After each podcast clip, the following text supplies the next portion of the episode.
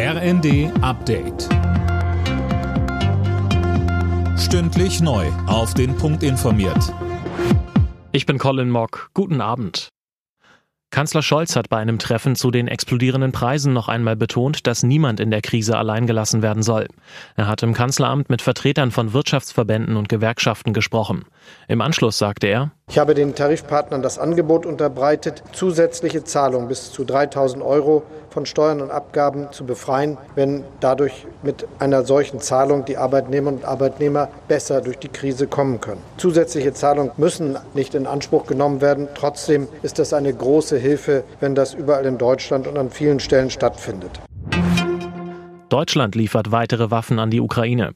Bundesverteidigungsministerin Lambrecht teilte mit, dass das Land zwei Mehrfachraketenwerfer inklusive 200 Raketen und 50 gepanzerten Fahrzeugen bekommt. Und sie betonte, diese Lieferungen werden die Bundeswehr nicht schwächen. Wir sind weiterhin in der Lage, die Bündnis- und Landesverteidigung sicherzustellen. Und es ist mir wichtig, dass gerade unsere Verbündeten an der Ostflanke sich darauf verlassen können, dass wir unsere Zusagen einhalten. Wir sind verlässliche Partner im Bündnis. Das EU-Parlament stuft Ungarn als nicht mehr demokratisch ein. In einer Entschließung des Parlaments heißt es, Ungarn sei unter Regierungschef Orban zu einem hybriden System der Wahlautokratie geworden. Ungarns Außenminister wies die Einschätzung als Beleidigung zurück. Tennis-Superstar Roger Federer hört auf. Der 20-malige Grand Slam-Sieger wird seine Profikarriere Ende des Monats an den Nagel hängen.